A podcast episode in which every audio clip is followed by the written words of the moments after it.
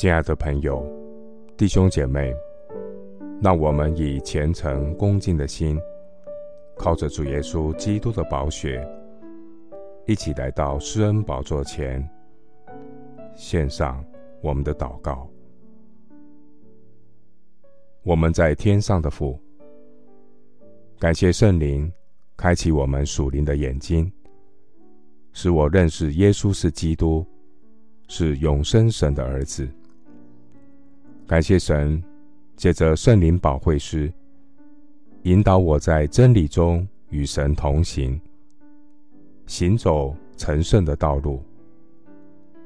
感谢圣灵将神的爱浇灌在我们心里，激励我能快跑跟随主。亲爱的主，我倚靠圣灵得生，我也要倚靠圣灵行事。因为不是依靠势力，不是依靠才能，乃是依靠神的灵，方能成事。我要顺着圣灵而行，不放纵肉体的情欲，能结出圣灵的果子，为主做美好的见证。感谢圣灵保惠师，体恤我的软弱，帮助我祷告。我们本不晓得当怎样祷告，只是圣灵亲自用说不出来的叹息替我们祷告，并且照着神的旨意替圣徒祈求。